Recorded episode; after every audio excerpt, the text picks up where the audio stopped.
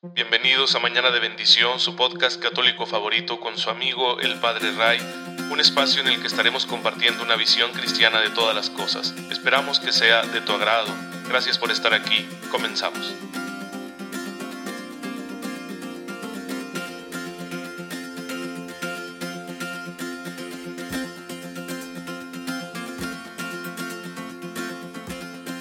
Martes, queridos hermanos. Bienvenidos a su podcast católico favorito, Mañana de Bendición.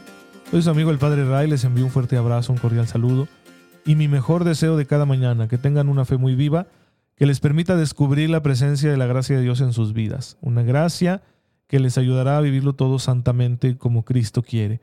Porque la gracia es tan necesaria y tan poderosa que incluso en medio de las circunstancias más difíciles, es capaz de ayudarnos a vivir a la manera de Jesús, es capaz de hacernos santos.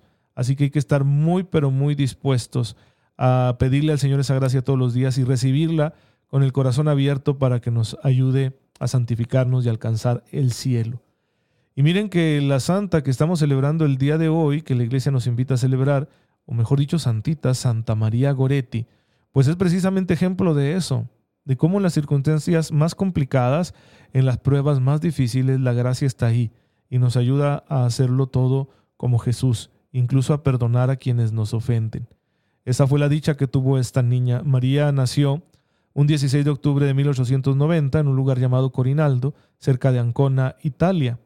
Eh, sus papás eran pobres, muy sencillos, pero tenían una fe muy viva, eran católicos, convencidos, traían una tradición muy fuerte de fe y cultivaban la oración en el hogar, especialmente el rosario diario, no faltaban a misa los domingos, procuraban que sus hijos se formaran bien para recibir la comunión y que comulgaran con frecuencia.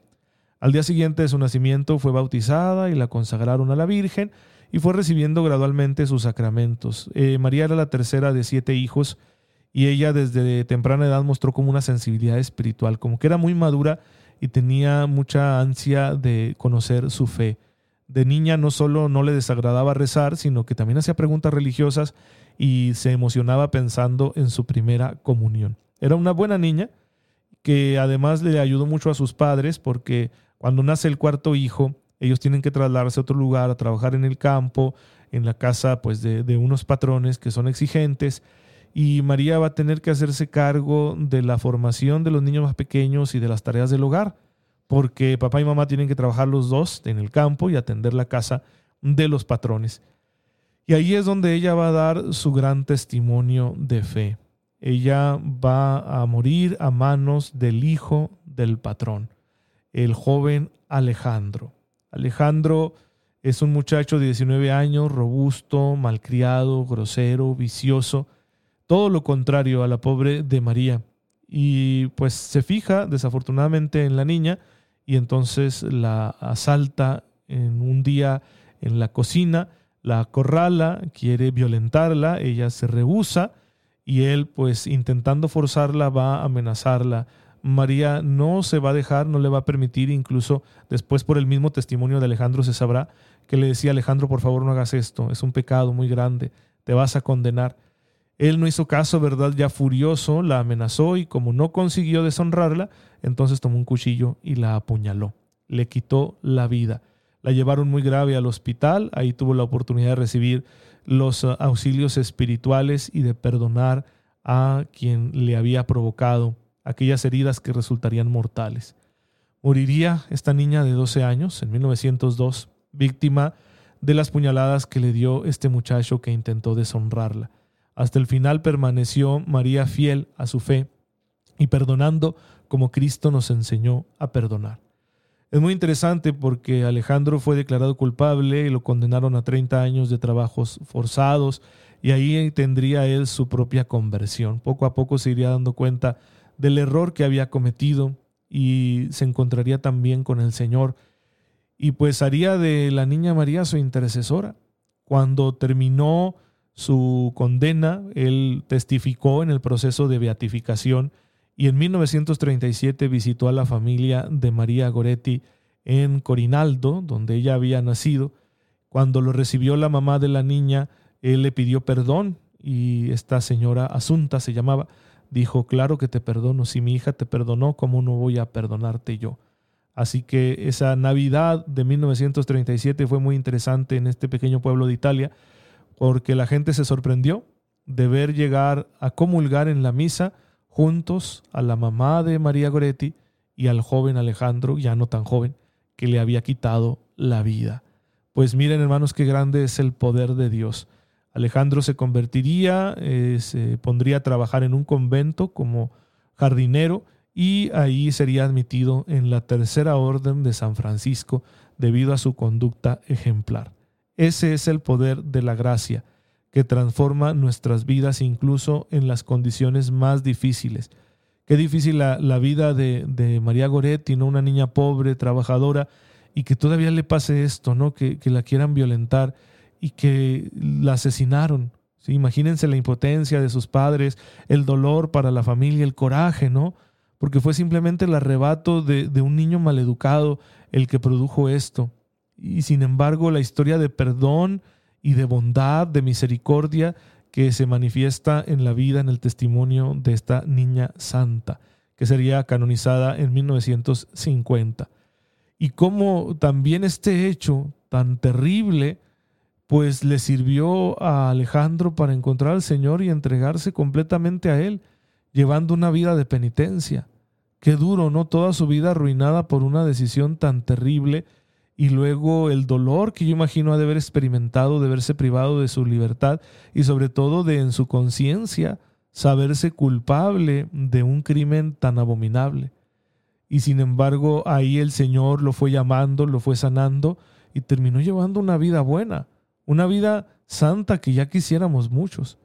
Pues así de grande es el poder de Dios que se manifiesta cuando nosotros lo dejamos.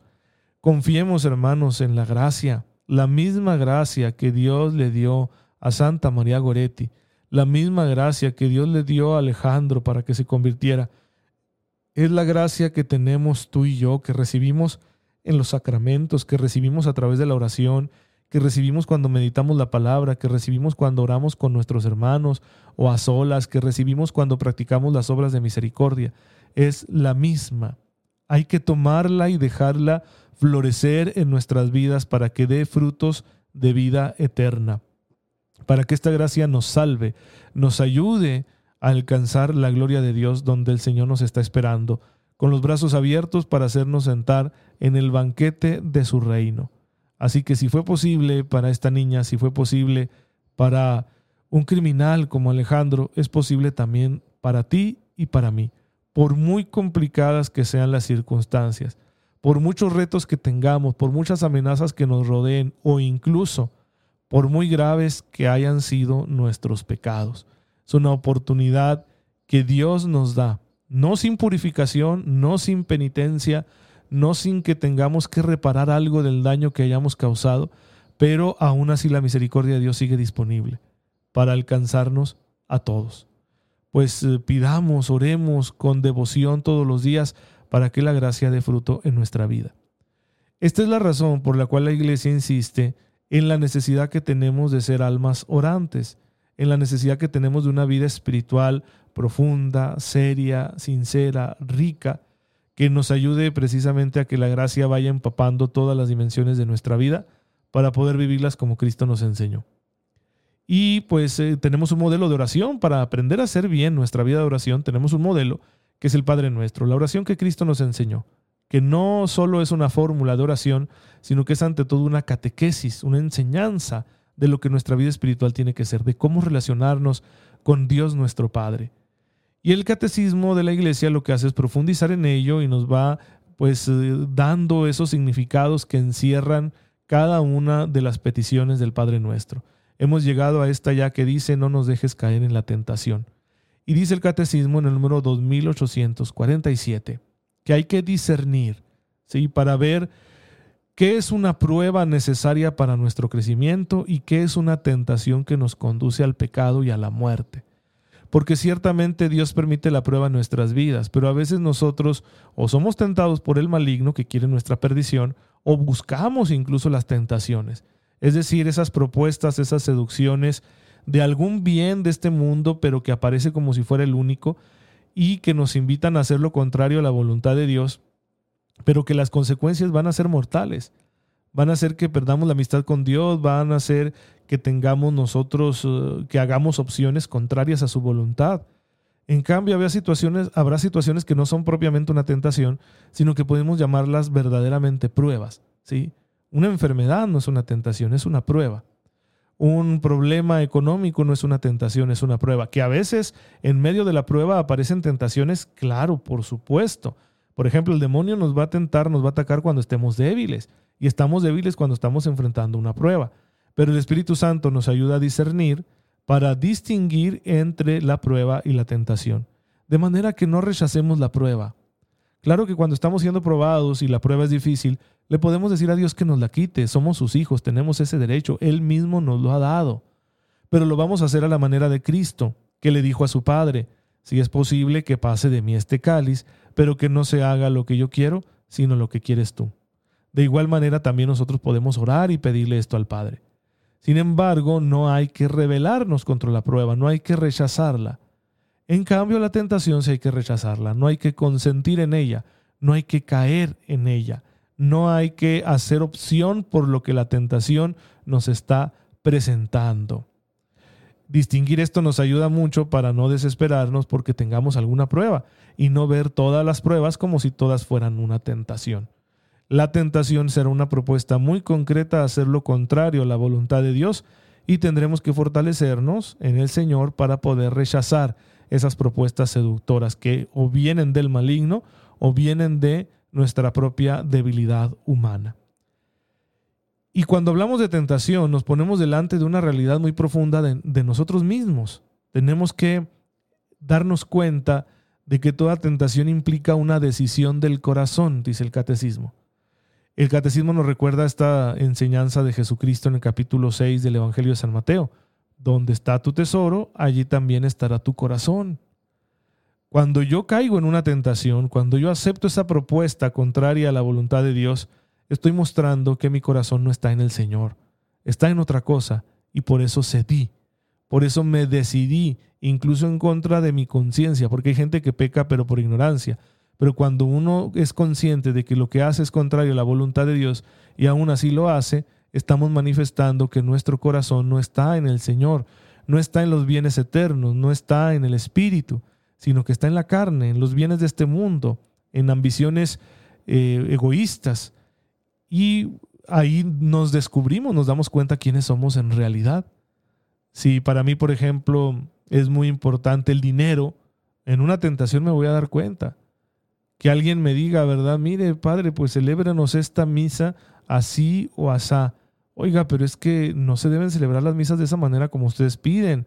La iglesia nos enseña que así no se celebra, no puedo celebrársela donde usted guste, ni a la hora que quiera, ni como usted quiera. Pero padre, le voy a dar un donativo de tanto. Y si yo digo, ah, no, pues así sí, me lo hubiera dicho antes. Ah, ¿Qué significa? Caí en la tentación.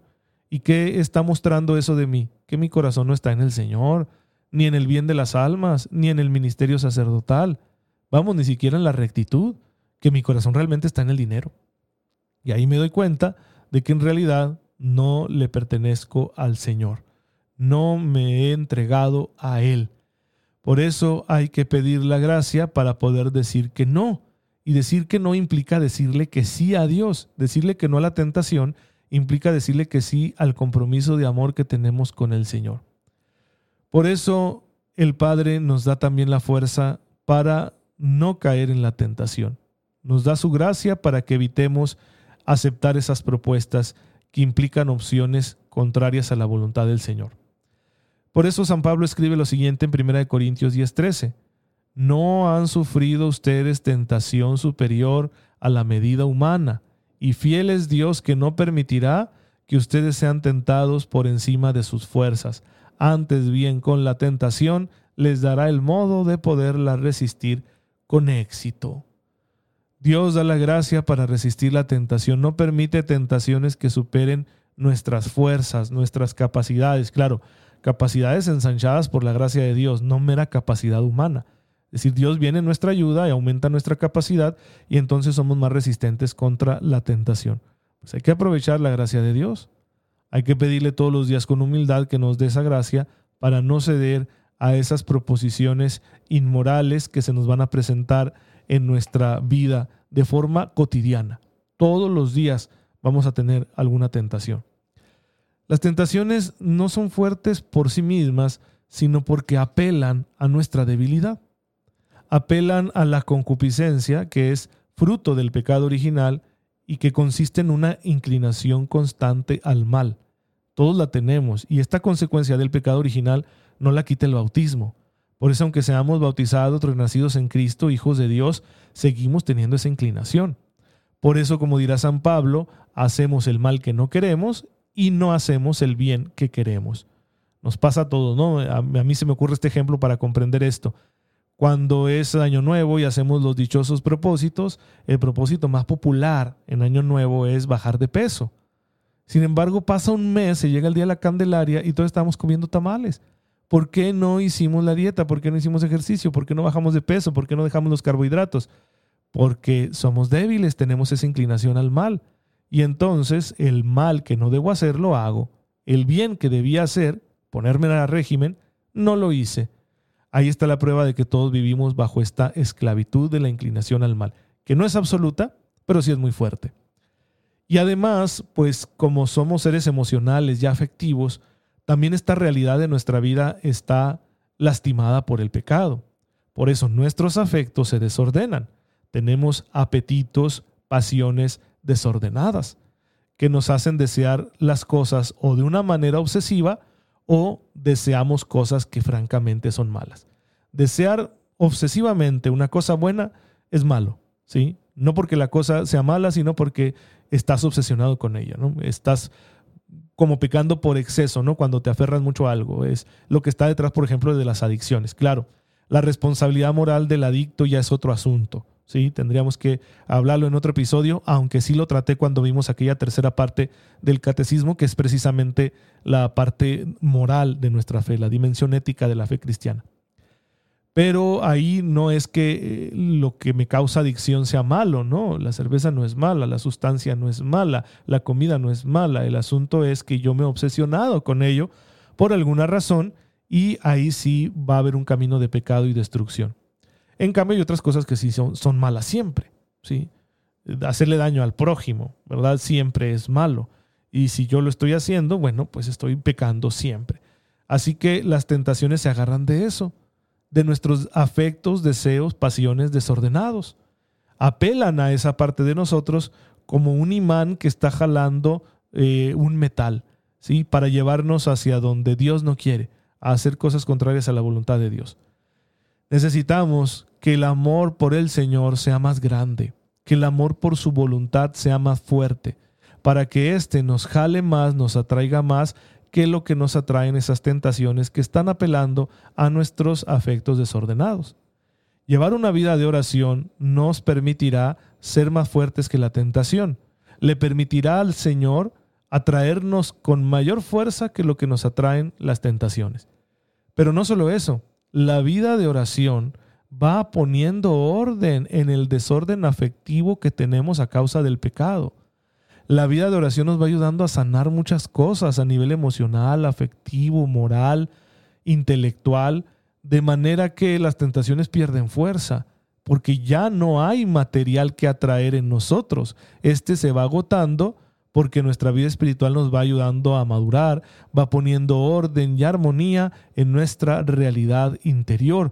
Vamos, como quien dice, recuperando esa imagen perfecta que somos de Dios. Esa imagen y semejanza que somos de su amor y de su gloria, la vamos recuperando cuando por medio de la oración nos ponemos en comunión con su amor, que es un amor que nos sana y nos transforma. Señor, te damos gracias porque nos has hecho de esta manera. Nos permites amarte a ti y amar las cosas de este mundo. Ayúdanos a tenerlo todo en regla con la ayuda de tu gracia, para que las tentaciones no ejerzan tanta fuerza sobre nosotros y así no vayamos, Señor, a actuar en contra de tu santa voluntad. Por Jesucristo nuestro Señor. Amén. El Señor esté con ustedes. La bendición de Dios Todopoderoso, Padre, Hijo y Espíritu Santo, descienda sobre ustedes y les acompañe siempre. Muchas gracias hermanos por estar en sintonía con su servidor. Oren por mí, yo lo hago por ustedes y nos vemos mañana, si Dios lo permite. Síganse cuidando mucho, por favor.